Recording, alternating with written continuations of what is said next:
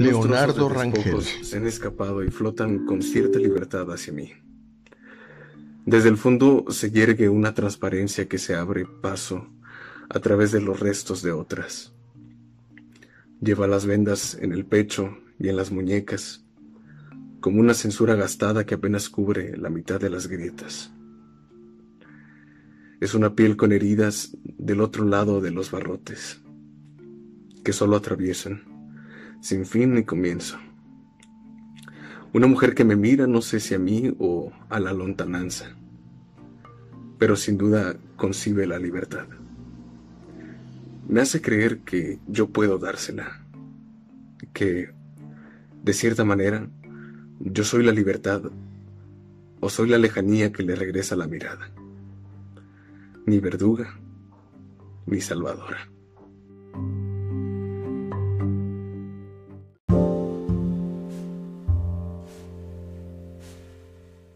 Escribir implica un acto o un proceso de abandono. Y hablo de abandono a manera de resiliencia y a manera de superación. Y me refiero a la superación porque escribir al final se trata de compartir. Y compartes tanto. Sobre todo con tanto detalle, algo tan íntimo que deja de ser tuyo y el texto se independiza y luego el texto es de otras personas.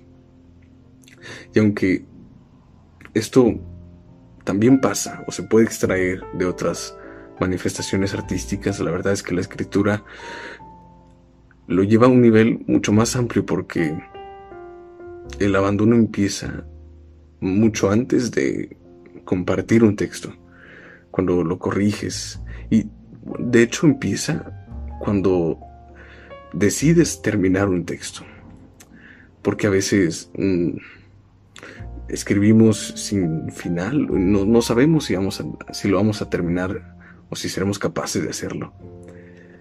Y tal vez de ahí vienen muchos bloqueos que nos han hecho sufrir, a mí y a muchas personas que, intentamos escribir.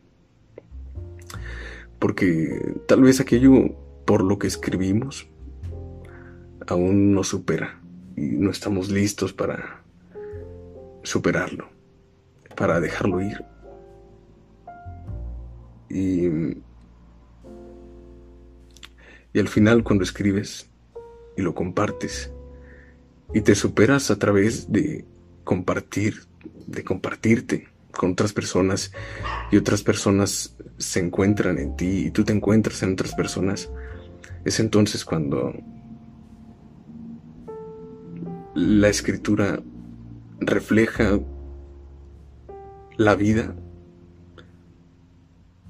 de manera perfecta, al menos desde mi punto de vista. Eso sería escribir para mí.